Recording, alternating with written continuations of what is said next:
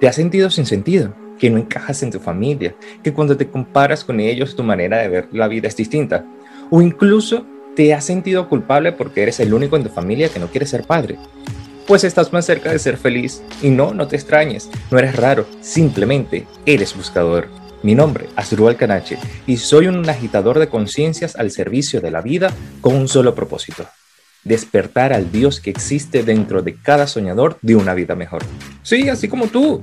Y es que en este espacio hablaremos de lo que implica habitar precisamente esos momentos de vulnerabilidad, de incomodidad, de cómo respirar cuando nos miramos perdidos en la vida y cómo disfrutar luego de cada nuevo aliento cuando logramos lo que amamos.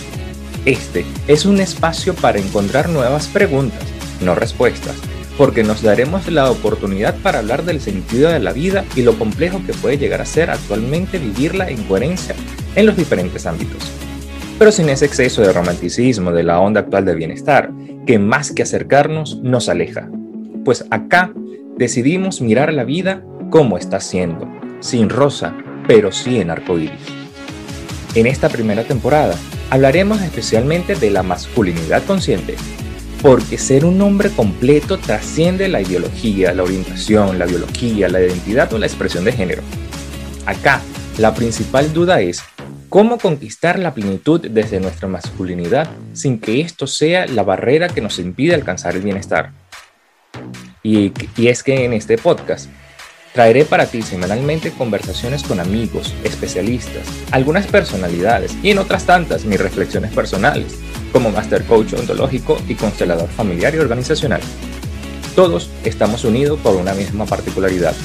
Somos buscadores de rutas alternas para recuperar la dignidad de nuestra humanidad construyendo nuestro sentido de vida. Y para lograrlo, tuvimos que hacer cosas que muchos no se han atrevido, como ser el hijo hippie de la familia de abogados, el tarotista en una familia de clérigos, o incluso lo que nos hemos atrevido a amar sin importar el que dirán. Este es un espacio de reflexión no para enseñarte a vivir, sino a animarte a hacerlo. Bienvenidos al Club de las Ovejas Negras, un espacio para hablar de lo que no se debe, decir lo que no se puede y predecir lo que muchos no se atreven. Porque mientras sale el arco iris, aprendimos a danzar en la tormenta.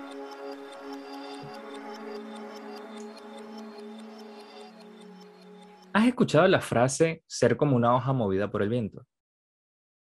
Si la conoces, muy probablemente la has visto o en una película o es porque has escuchado a este invitado el día de hoy. Hoy traigo con ustedes a Aldrin Chacón, un coach maravilloso que nos viene a visitar a este club de las ovejas negras para hablarnos de algo muy particular, para hablarnos de la sombra y cómo esta frase, el ser una hoja movida por el viento, que incluso hasta tiene un registro en su piel, ha sido algo esencial en su vida para sacarlos de esos momentos donde la sombra, precisamente, se planta ante él como un recordatorio de que aún siguen aspectos pendientes por trabajar. Y no como una enemiga, porque lo ha aprendido a ver así.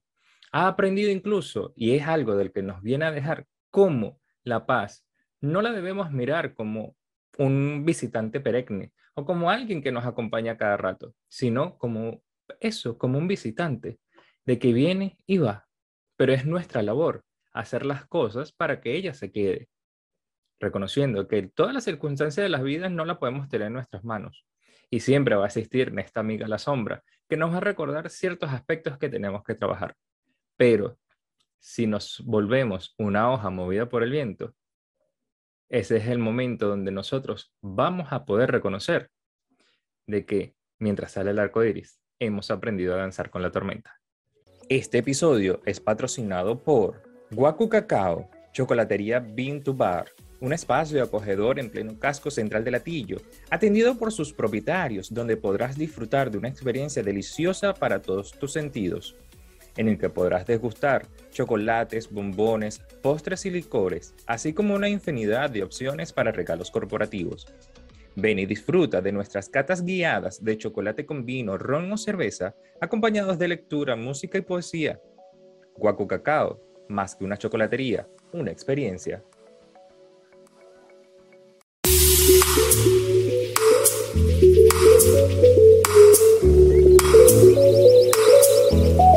Bienvenidos una vez más a este encuentro semanal, a este Club de las Ovejas Negras. Hoy con un invitado sumamente especial, una persona que aprecio muchísimo, que tiene una particularidad de a veces mirar las cosas desde el humor, pero sin restarle la seriedad que implica que algunos procesos son profundos, pueden ser dolorosos, pueden ser muy reveladores y nos pueden movilizar tanto.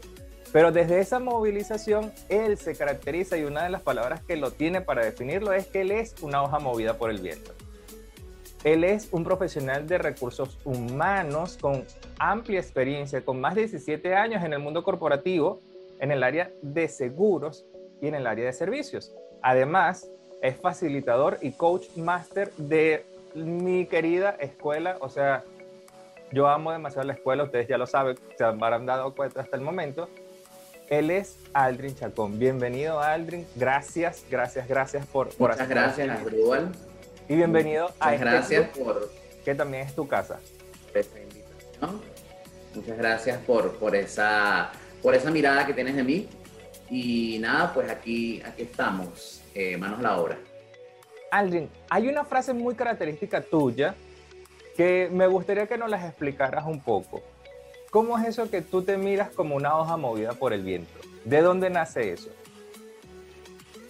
A ver, fíjate, em, eso nace de la fusión de dos, de dos historias, dos procesos. Eh, hay una serie española que, que, yo veo, por lo menos acá en Venezuela la veíamos, es a través de, de internet o por, o por compradas por película, por, por DVD, que es la que se avecina, había un personaje que se llamaba Araceli y ella eh, era muy mística y cada proceso que ella decidía partir y, salir corriendo por no enfrentar, eh, y al regresar ella decía que ella era una hoja movida por el viento, arrastrada por el viento, llevada por el viento. Cuando yo estaba haciendo el, programa de máster, eh, yo me di cuenta que una de las cosas con las que yo realmente batallaba constantemente era con el fluir de las cosas. Okay. Como yo eh, querer obligar a que las cosas sucedieran de una manera. Y resulta que yo no tengo el poder de decidir qué puedes hacer tú o qué puede hacer otro. Tengo el poder de decidir qué es lo que voy a hacer yo. Sin embargo, eh, eso me restaba, me restaba muchísimo. Entonces, en el análisis del proceso, me di cuenta de que una de las cosas más importantes que, que me dejó a mí el máster es aprender a fluir. Y tú fluyes como vayan sucediendo las cosas. No, es la famosa cita de cómo vaya viniendo, vamos viendo, pero también tienes que dejar que, las, cosas, que, las cosas sucedan y que te sorprenda, que, las cosas pasen y que te den a ti la oportunidad de saber qué decisión vas a tomar. Porque si tú controlas desde, desde, esa, desde esa necesidad de tener todo marcado como tú lo quieres tener, tampoco te estás poniendo a prueba y tampoco estás viendo el aprendizaje que has obtenido a través de todos los procesos que hayas hecho, ¿no?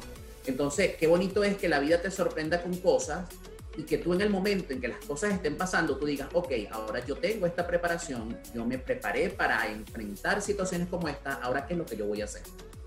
Entonces yo creo que el fluir eh, fue una de las cosas que me dejó. Entonces yo decía, pues que el viento sople y que me ponga donde debo estar, porque al final pues soy una hoja movida por el viento. Al punto que significó tanto en mí que mira, eh, somos hojas movidas por el viento. Yo, yo siento que parte fundamental de las cosas que podemos nosotros saber llevar es por dejarnos sorprender por ese fluir y que sencillamente pues sea el viento que, que, que, lo veas de acuerdo a la creencia que tengas, la divinidad, Dios, lo que tú quieras, eh, decida eh, qué es lo que vas a hacer y cómo vas a poner en práctica esas cosas que has aprendido.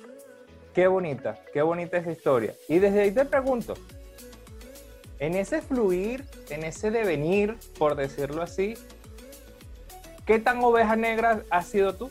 ¿Qué tan mala conciencia a veces has actuado tú desde allí? Ok a mí ese término, realmente cuando, cuando yo conocí lo que era una oveja negra desde el punto de vista de lo sistémico, eh, automáticamente fue como, como un cascabel, ¿no? A un gato. Porque estamos acostumbrados a, pensar que la oveja negra es aquella persona que está disociada de, de la familia, de un grupo, de, de, de, un entorno en particular, ¿no? De un clan. Eh, a que, evidentemente también, también va por ahí, ¿no? Aquella persona pues que va desde la rebeldía en contra de las cosas. Pero cuando yo veo que la abeja negra eh, también está asociado a aquella persona que se atreve a hacer cosas distintas, a darle una voz distinta, eh, desde algo tan simple como puede ser vestirte o peinarte o conversar o tener ideas, yo dije, pues mira, yo, te, yo debo ser una oveja negra. O sea, yo soy una oveja negra, yo me identifico con una oveja negra porque yo vengo de una familia quizá eh, muy conservadora, eh, son todos de los Andes y no hay nada más conservador que una persona que venga de los Andes, que tiene eh, una crianza específica y que, y que a lo largo de, del tiempo siempre se, se, van criando pues, con esas tradiciones, muy tradicional. entonces, a ver, yo le he dado de alguna manera una patada a la mesa a decir, es que yo no estoy de acuerdo con esto y eso en algún momento me ha confrontado con, con, mi familia, eh, de alguna manera porque yo no he estado de acuerdo con muchas cosas o de la manera en cómo se hacen las cosas. Y, y por supuesto, esa rebeldía de querer yo hacer no lo que me da la gana, sino lo que yo quiero y me hace, me hace, me hace sentirme en paz, me hace estar en paz. Que va más allá de la sexualidad, que va más allá de, de, a lo mejor tú tener un criterio específico, sino hacer las cosas que realmente a ti te gustan. Y desde ahí eh, has, hablado algo eh, interesante y bonito, porque a veces el, el, tú colocarte ese cascabel, o como tú lo bien decías, de, de esa oveja negra, o, o autoetiquetarnos como ovejas negras, a veces está como la etiqueta desde el lado de la sombra, desde el lado de lo sombrío, de lo negativo. Pero tú acabas de mencionar una palabra sumamente importante, es que te da paz. Ahora bien, si tú te mueves hacia la paz, desde que tú te etiquetaste o te concebiste, tú dices, coño, sí, soy una oveja negra. ¿Cuánta paz sumó eso a tu vida? A ver, yo creo que, y este es un juicio mío y me hago cargo de mi juicio, ¿no? Ok. Yo siento que paz no es un estado pleno en el que tú dices, ya llegué, ya lo conseguí. Eh, para mí, el estado de la paz es el conseguir, eh, quizás a cuentagotas, a pasos o a pequeñas píldoras, estados emocionales donde tú te sientas tranquilo con eso que hiciste, con una decisión que tomaste, con una respuesta que diste, con, con, con cómo te vestiste, inclusive, inclusive perdón. Eh, a ver, si tú un día dices, no, yo no quiero ir a tal sitio y cancelas un, un evento, una reunión, una invitación, y eso te da tranquilidad, eso es eso es estar en paz. Yo siento que estar en paz no es un estado definitivo. Son las decisiones que tú tomas con las que tú te sientes tranquilo y no te sientes culpable. Porque yo creo que esa, eh, eh, eh, esa, esa sombra de la culpa,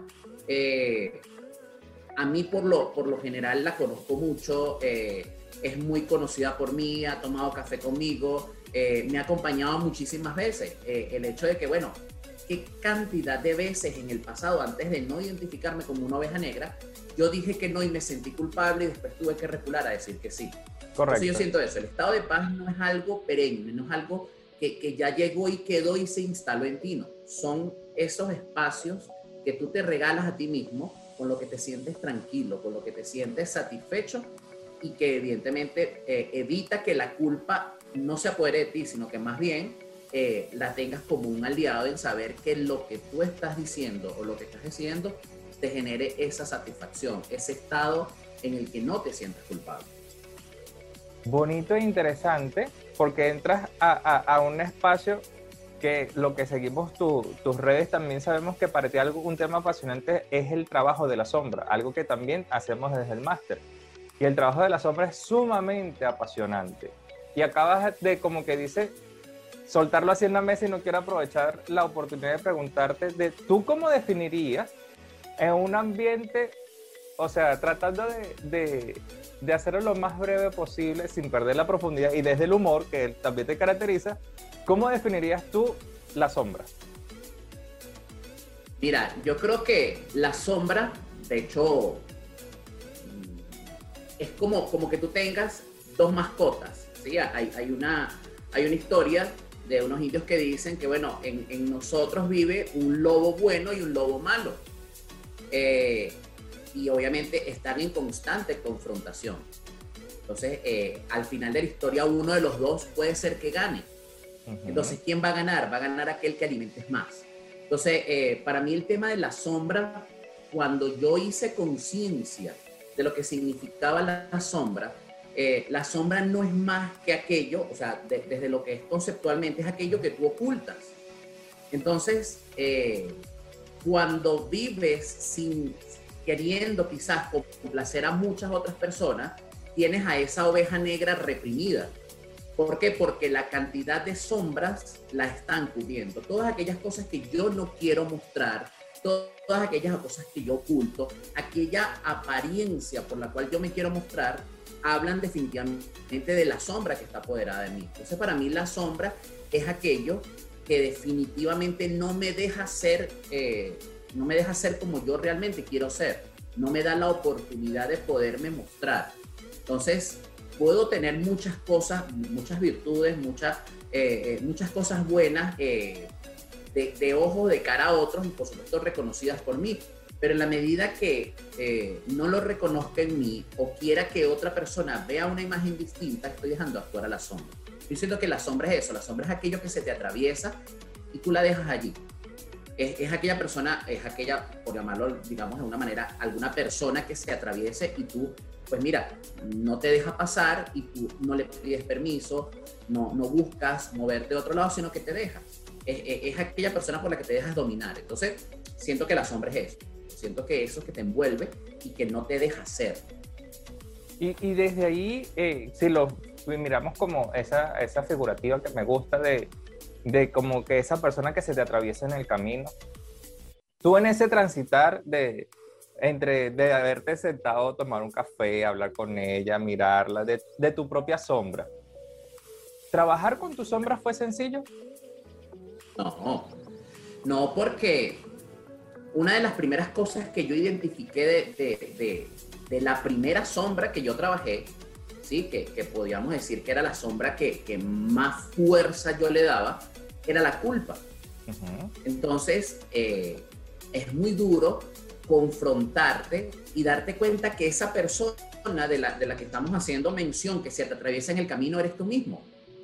Eh, eres tú mismo eh, negándote la posibilidad de poder dar un paso y hacer lo que realmente quieres hacer. Entonces, la, la primera sombra con la que yo empecé a batallar que, no era la forma correcta, era con la culpa. Hasta que yo me di cuenta de decir, ya va, pero es que en la medida en que yo siga batallando con mi, sombra, yo voy a seguir en el mismo círculo vicioso, no, no cierro el círculo, vivo en el espiral.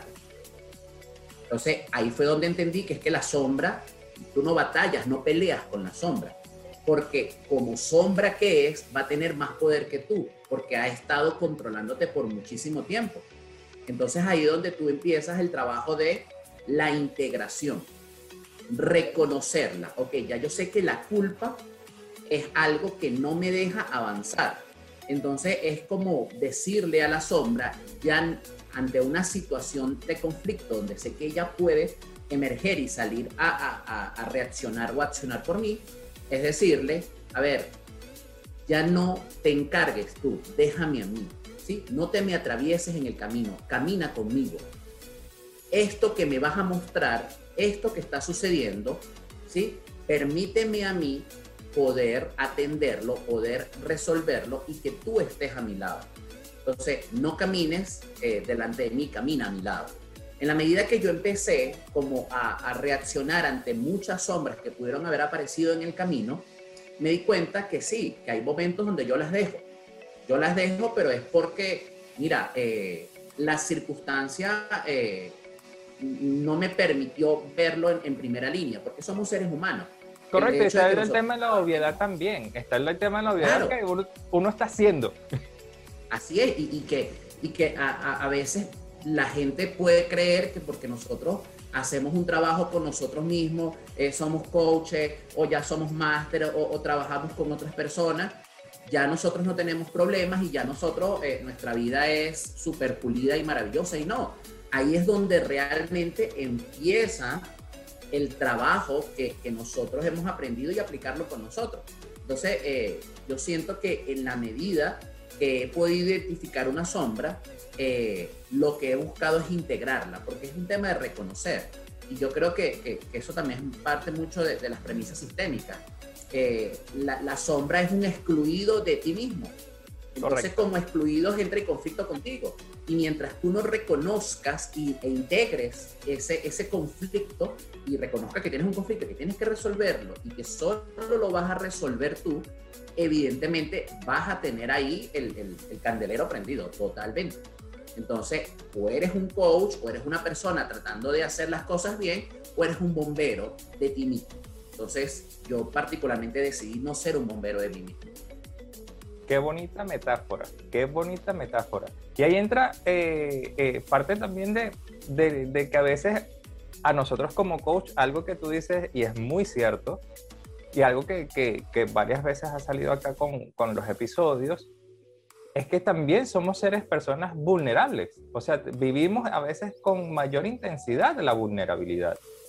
Y ahí yo te pregunto, viendo todo este tema de la sombra, cuando tú te miras en ese espacio de, de, ese conflicto, de, de, tratar de integrar esa sombra cada vez que aparece, ¿cuáles han podido ser hasta el momento tus mayores recursos para poder integrarlo? Porque el trabajo de la sombra y, y, y quitarla del medio y ponerla a un lado y decir, ya, un momentico, aguántese señorita o señorito, póngase aquí al lado mío, no entorpezca el camino, es un trabajo muy valiente. Y como tú dijiste, es un trabajo que implica mucha fuerza personal.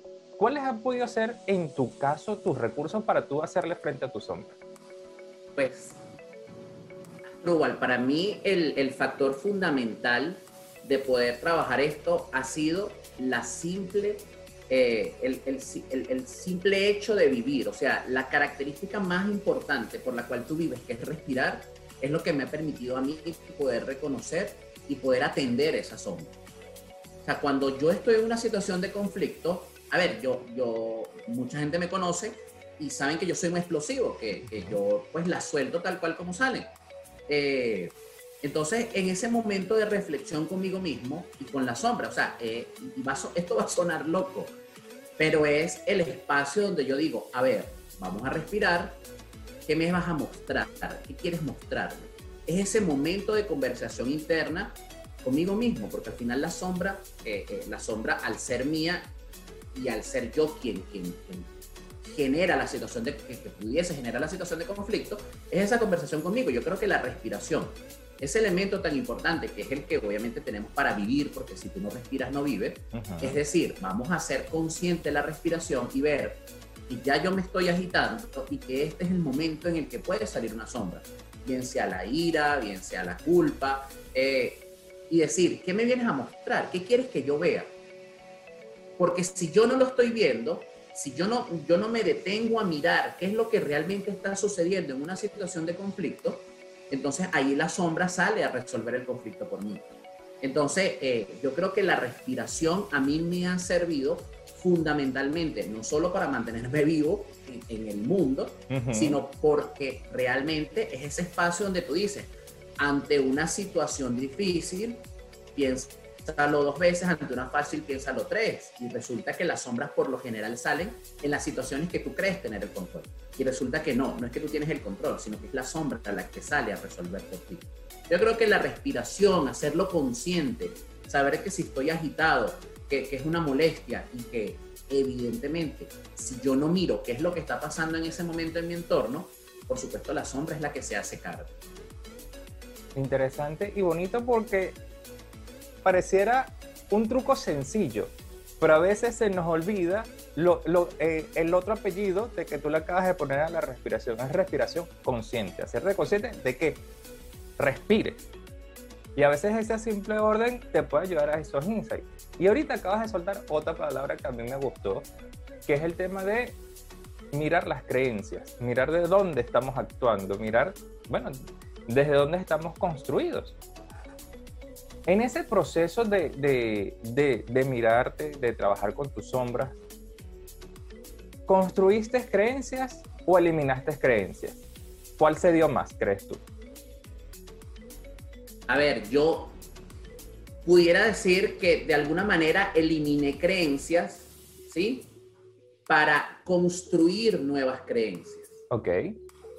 Porque definitivamente eh, yo, que, quizás aprendí a jugar al Tetris, eh, y he jugado mucho al Tetris y veo que el tema del espacio, si yo desocupo un espacio, ese espacio hay que ocuparlo, pero hay que ocuparlo con algo que realmente te agregue valor. Entonces es hacer como ese Tetris emocional. E, esto no cabe o esto hay que eliminarlo, pues entonces eliminamos esta fila de ladrillos o vamos a crear una fila de ladrillos. Entonces yo eliminé muchas creencias, ¿sí? Porque al final también somos producto de juicios maestros en, nuestro, en, nuestra, en nuestra historia de familia. Eh, y hay cosas que, que, definitivamente yo en lo personal pude haber comprobado que a mí no me iban a servir.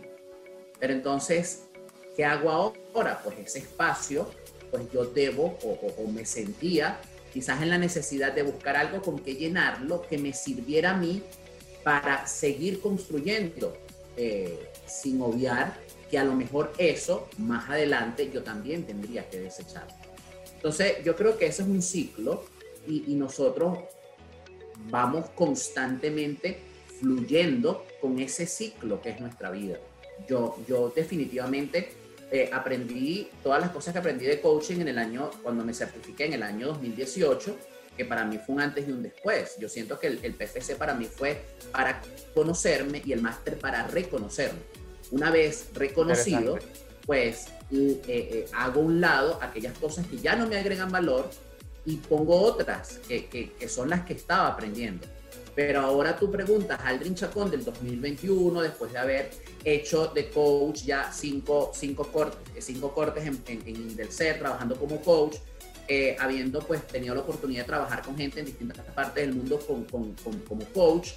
Eh, evidentemente ya yo no soy esa persona del 2018 y, y en la medida en que nosotros vamos evolucionando, pues definitivamente esos, esos cambios deben venir eh, esos cambios deben existir, son ciclos naturales que se deben cumplir. Entonces, siento que hay cosas en las que ya en el 2018 yo incorporé como nuevas, que a lo mejor en este momento yo he empezado también a, a, dejar atrás. ¿Por qué? Porque me han servido, porque me enseñaron lo que me tenían que enseñar, pero ahora yo necesito, apalancado en ese, en ese aprendizaje, comenzar una nueva etapa. Y eso lo pude ver con, con una formación que estoy haciendo de coaching con Enneagrama que, definitivamente me, me, confrontó con una realidad que yo no, no, no estaba claro en verlo. Y cuando la veo, me hace cuestionarme cosas incluso aprendidas en el año 2018 cuando me certifiqué como máster. Y esa es parte de, de, la historia bonita de esta hoja movida por el viento, de que sigue en movimiento.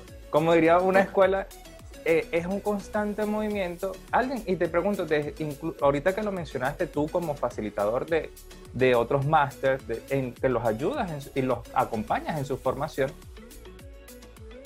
te pregunto, cuando tú has formado y te han tocado asistidos, bien sea desde tu trabajo ya como coach, ya particular o, o asistidos caballeros, ¿Cuál crees tú, incluso sumando también tu experiencia, que ha sido como quien dice esa, esa creencia que es como que más difícil de trabajar o incluso que, se vuelve como la, más la, la, barrera más intensa ante la sombra. Yo, yo siento que lo más difícil, lo más difícil que con lo que yo me, me haya podido enfrentar eh, con hombres e incluso con mujeres es el hecho de reconocer la vulnerabilidad. Ok. ¿Por qué? Porque vivimos, eh, quizás, no sé si eso tenga que ver mucho con el continente en el que vivimos, en el país en el que estamos y en la realidad social que tenemos, en que nos hemos vuelto unos toderos, nos hemos vuelto el famoso árbol frondoso que le da sombra a todo el mundo. Correcto. Eh, cuando no puedes, porque físicamente no, no puedes dar más, económicamente no puedes dar más, o porque a lo mejor no tienes los conocimientos para aportar, entonces eso automáticamente genera en ti un sufrimiento. Entonces el reconocer que yo no sé algo, que yo no puedo hacer algo, que yo no estoy en la capacidad de hacer algo, ha sido lo más duro con lo que me he podido confrontar. Porque yo te digo, quizás vamos por la, por la línea de lo básico, quizás para mí eh, tratar con un hombre desde el punto de vista del coaching, bien sea con un participante o una persona que me busca para, para, para buscar sesiones de coaching, eh, es esa famosa creencia de que los hombres no lloran. ¿Sí? De que yo por ser hombre, yo tengo que mostrarme fuerte, el pecho de plomo, la, la, la, la pisada fuerte y que yo soy más fuerte que un roble. Y resulta que esas personas tienen una emocionalidad que cuando son capaces de reconocer que pueden ser vulnerables, que pueden pedir ayuda, eh, no es el hecho de llorar, es el hecho de reconocer que tú no lo puedes hacer todo y que tú perfectamente puedes ser un hombre valiente, tú puedes ser un hombre fuerte, pero eh, partiendo de la necesidad de que la fortaleza más grande es reconocerte vulnerable. Entonces, eso también se ha extendido a las mujeres, también tomando en cuenta que vivimos en una sociedad donde las madres son mujeres solas, que atienden solas a sus hijos, que han sido abandonados, son madres solteras. Entonces, esa necesidad de atenderse y decir, lo estoy pasando mal, me siento mal, esto me duele, esto no me gusta, y, hacer ese, ese trabajo interno de reconocerse vulnerable, eh, ha sido quizás una de las cosas más comunes con las que yo he podido, eh, he podido conocer en cada historia eh, con la que me ha tocado trabajar. Alguien, y, y, desde esa parte más ruda, porque ciertamente reconocerse vulnerable este, llega a ser um, una historia que antes de, de, tú lograrlo hacer hay mucha lágrima de por medio. Pero a las personas que nos están viendo o que nos están escuchando, te pregunto, ¿cuál crees tú que ha sido, como quien dice, eh, lo que ayuda a quitar ese tapón o a quitarle esa, esa, esa coraza, como tú decías, de, de, de, la persona invulnerable. ¿Cuál crees tú que es como que el, primer paso que tiene que hacer, dar la gente para poder, para poderlas permitírselos, pues? Es una premisa básica. Creo que la primera, eh, el primer paso que tú das para saber si tienes un problema es reconocerlo yo creo que cuando la persona toma la decisión, bien sea de inscribirse en un programa de coaching, inscribirse en un programa donde eh, vayas a hablar de emociones, eh, que vayas a hablar de ti, o cuando eh, aceptas, bien sea por invitación o por iniciativa propia, a tener una conversación de coaching, yo creo que ahí se está dando el primer paso. Lo que sucede es que dar ese paso en algunos casos puede, puede, pasar mucho tiempo, ¿no? Entre la, la, oportunidad de darlo y terminar de darlo. Entonces, eh, yo creo que, que, la base de todo es la indagación que tú practicas en el coaching y aprendes en el coaching, que cuando ya vas trabajando con mucha gente, y esto los que tienen más horas de vuelo que yo y que, que tú y que yo, lo sabrán que hay quizás eh, una manera pues de, saber, bueno, mira, a lo mejor es, una persona muy dura, que se da muy duro y le cuesta entrar, entonces, bueno, es saber cómo puedes preguntarle, es crear ese, ese clima de confianza para que la persona obviamente se sienta en la libertad de hablar. Yo siempre he pensado que para que una persona se desgarre emocionalmente o para que entre en las profundidades de eso que le duele, no necesariamente tiene que llorar, sino que tiene que reconocerlo, es decirlo porque, porque no todos quizá reaccionan de la misma manera. Pero yo creo que eh, saber escucharlos, entender eso que la persona necesita, porque una persona que busca una sesión de coaching, como, como bien lo dice nuestro, nuestro maestro de, de, Indelcer, eh, una persona que busca coaching no te va a decir, mira, estoy sumamente feliz, estoy pletórico, dichoso eh, y quiero que me hagas coaching. Puede ser, yo soy defensor de los quiebres positivos, ¿no? ¿No? porque a lo mejor eh, siempre he vivido desde la víctima y he pensado que me va tan mal que cuando me va bien no sé qué hacer con tantas cosas buenas. Eso es Esto puede pasar. Sin, embargo, eh, una persona que se siente bien no te va a buscar para decir, que hazme coaching porque me siento bien. No, te dicen, oye, hazme coaching o escúchame porque necesito otra mirada. Entonces, eh, yo creo que es eso, pues cuando la persona toma la primera, el, primer paso de ir yo creo que, que, está haciendo algo importante. Ya lo demás va en la función, en, función a lo que la persona se vaya metiendo dentro de su propia historia, de eso que le está pasando. Interesante y bonito, porque con todo esto que venimos hablando, ahora se me ocurre una, hacerte una pregunta.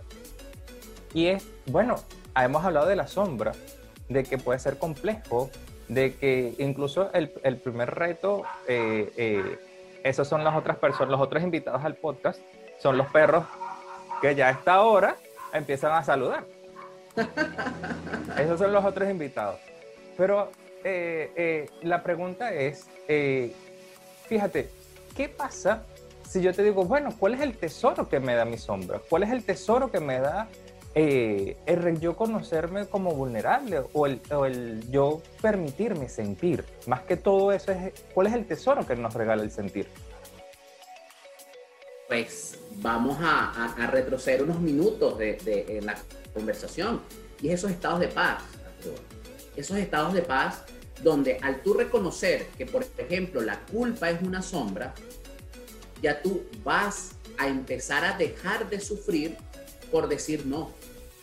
Porque cuando decimos no, hay que poner límites, creemos que, bueno, Alvin, tú tienes, eh, a ver, tú le dices a todo que sí, no sabes decir que no, entonces Alvin, tienes que empezar a poner límites. Pero resulta que nos creemos el cuento de que yo le tengo que poner los límites a otros. No, es que los límites me los tengo que poner a mí Entonces, en la medida en que yo empiezo a reconocer mis sombras y digo, eh, ok, ya yo reconozco la culpa, y sé que a lo mejor decirle a una persona no te puedo ayudar porque no sé cómo hacerlo, o porque no tengo el tiempo, o porque mira, tengo otro compromiso ya adquirido y de verdad me gustaría, pero no puedo, o si lo podemos dejar para otro momento. O sea, en el momento que ya yo esté dando ese paso, yo estoy haciéndome cargo y la culpa deja de, de, de arroparme.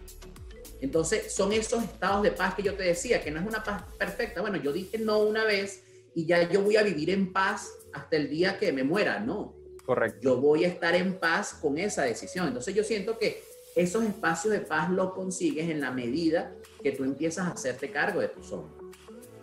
Qué bonito, de verdad, muchísimas gracias por regalarnos eso, porque eh, es como dices tú, es incluso volviendo a, tu definición de, de, una hoja movida por el viento, es, es termina siendo fluir termina siendo fluir y a veces desde ese simple fluir, de decir, me está pasando esto, reconozco esto, siento esto, levantar la mano, pedir ayuda, ya ahí estamos siendo mala conciencia, ya ahí estamos siendo una oveja negra porque estamos buscándolo hacer distinto.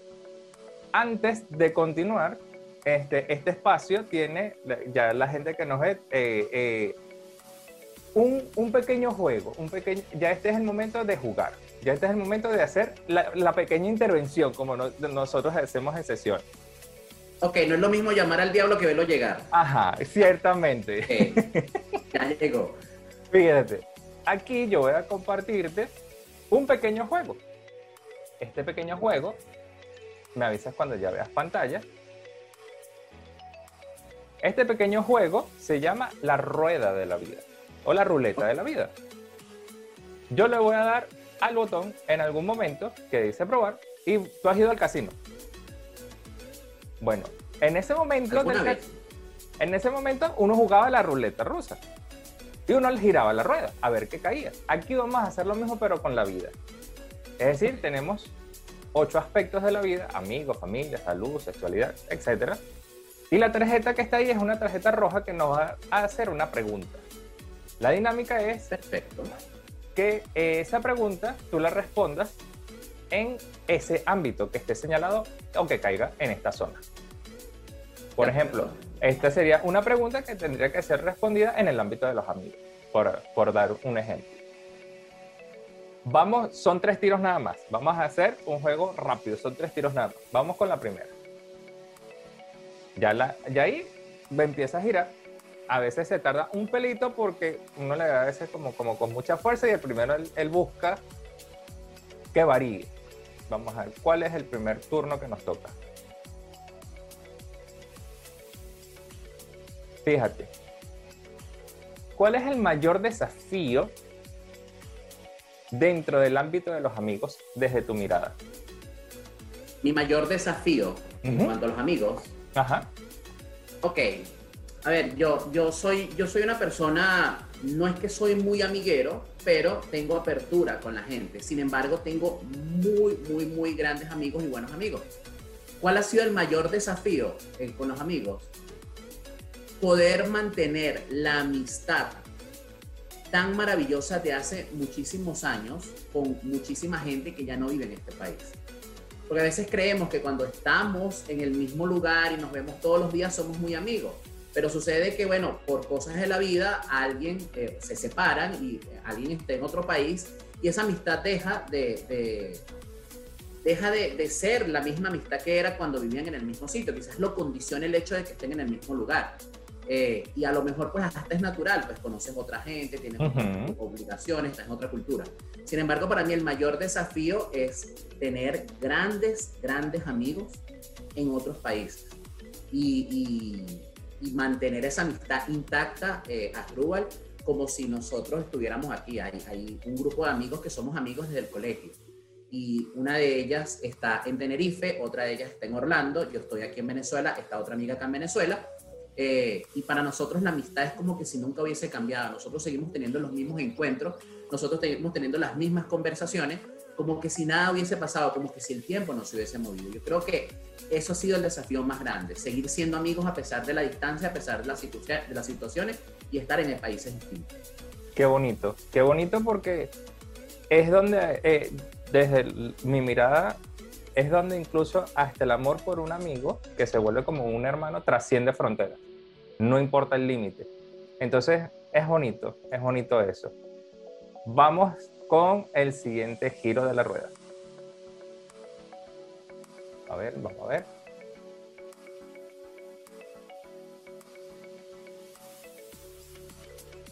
Y repite, se vuelve a lanzar, ¿no?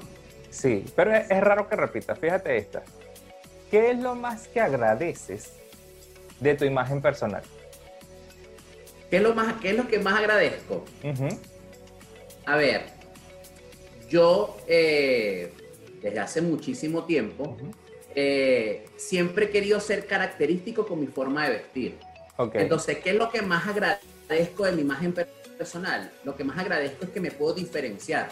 Quizás para algunos puedo tener mal gusto vistiendo, o para otros eh, se puede ver espectacular eh, eh, lo que yo hago, pero de mi imagen personal agradezco eso, que yo tengo la, particularidad que me gusta hacerme, hacerme ver, nada dentro de lo estrafalario o lo estrambótico, pero siempre crear ese elemento diferenciador. Si me visto de negro, me encanta ponerme unos zapatos de repente beige o rojos, que, que evidentemente hagan hagan ese estilo, que sepan que yo particularmente me puedo vestir de esa manera.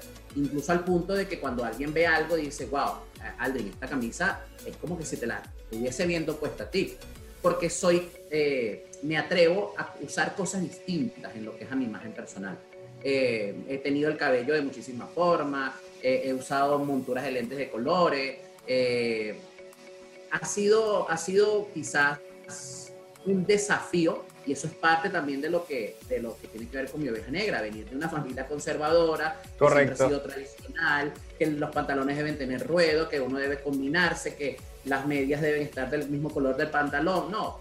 O sea, ni, ni, ni tan cerca que queme al santo, ni tan lejos que no la alumbre, ¿no? O sea, es correcto. Buscar elementos diferenciadores. Me, me ha encantado vestirme con colores que, que, pueden ser muy llamativos, zapatos de colores muy llamativos, medias de colores muy llamativos, eh, y eso creo que ha hecho un elemento diferenciador en mí. Qué fino porque... Irreverencia. E, esa es la palabra que te iba, que te iba a catalogar ahorita, de que eh, desde esa oveja negra has tomado la irreverencia como una marca y te has apropiado de ella de una manera muy bonita porque tú dices, bueno, como lo acabas de decir, ni tan tan ni muy muy, es a mi forma. Porque también desde, a veces desde la irreverencia, y lo vemos ahorita, a veces la gente por querer ser irreverente termina copiando otros modelos. Este, y ya ahí es donde tú dices, aquí está pasando algo que no es como que la idea. No, y, y las confusiones, Asdrúbal, porque hay gente que, que puede pensar que ser irreverente es ser grosero, es ser alguien que hago lo que me da la gana y no me importa lo que piensen los demás y te digo tres cosas porque yo soy irreverente. No, eso es que eres grosero. Sin embargo, es mi juicio, como, como lo dije hace un rato, me hago cargo de él. Para mí la irreverencia es eso, buscar la manera de romper con un molde eh, donde te sientas bien tú y que definitivamente no le estés haciendo daño a nadie. Yo creo que la irreverencia va en función a eso, que tú tengas la posibilidad de hacer lo que te gusta y que de alguna manera se pueda notar, se pueda notar y que tú puedas dejar quizás una huella eh, sin necesidad de poner el pie, sin dejar el pie. Qué bonito, me gusta, me gusta cómo suena eso de dejar una huella sin necesidad de poner el pie. Está bonito. Esta última, fíjate, esta está... Es sexualidad. Es, sexualidad. ¿Qué es, lo que te, ¿Qué es lo que te ha llenado de mayor felicidad en el ámbito de la sexualidad? Es lo que más me ha llenado de, de felicidad. Eh, ser claro en la sexualidad. Ok. Cuando yo quiero algo, lo pido. ¿sí? Cuando yo quiero algo, lo digo. Cuando, cuando, cuando me siento de alguna manera, lo digo. Yo creo que es una de las cosas que, que, que más, que más puedo disfrutar. Es eso, de que, a ver, si yo quiero hacer algo o quiero que pase algo, eh, busco la manera, creo el ambiente y tengo la, la apertura de poderlo decir. A veces creemos que, que, la otra parte de la pareja, desde el punto de vista de, lo sexual o la sexualidad, eh, pudiera estar esperando que, que, bueno, que lo que está pasando eh, eh, me siento satisfecho. No. Entonces, desde la sexualidad, lo que más me ha llenado de felicidad ha sido decir lo que creo, decir lo que pienso, desde mi sexualidad, desde lo que deseo. Entonces yo creo que eso me ha llenado mucho de felicidad, tener apertura, eh, eh, ser claro con el mensaje que quiero transmitir. Y eso es muy importante porque en otro episodio también salió el tema de la sexualidad y donde eh, ahondamos en él. Y es bonito ver de que el hombre también pueda expresarse desde la intimidad con su pareja, de decir, mira, si hacemos esto. O sea, más propositivo más que de dejarlo de lo sobreentendido como tú acabas de decir, es el tema de comunicarse. Incluso desde ahí, como bien dices tú, puede llegar a un punto de darte las mayores felicidades. De verdad, muchísimas gracias por jugar con nosotros eh, a esta ruleta. Gracias, gracias, gracias, gracias por, por haber participado en este espacio, por habernos acompañado, por habernos enseñado cómo hacer una hoja también movida por el viento este, y a fluir, a fluir con la vida, a fluir incluso con la sombra este, y a sentir a que todos podemos ser una oveja negra, pero desde la conciencia de hacerlo distinto para que nos lleve a la paz. Muchísimas gracias por estar hoy con nosotros. Gracias a ti, Asdrúbal. Para mí ha sido un placer de que, de que me hayas invitado a tu espacio, de que podamos conversar. Eh, mira, ha sido, ha sido fluido. Eh, me he sentido cómodo, te decía al principio pues, que sí, me sentí un poquito nervioso porque pues mira, ¿qué, puede pasar? ¿Qué me puede preguntar? Pero nada, eh, una vez más, confiando en la máxima, vamos a fluir y vamos a esperar que el viento nos lleve donde nos tenga que llevar. De verdad, Duval, muchísimas gracias y te deseo el mayor de los éxitos. Gracias a ti, gracias por estar y nos vemos los demás en un siguiente episodio de El Club de las Ovejas Negras.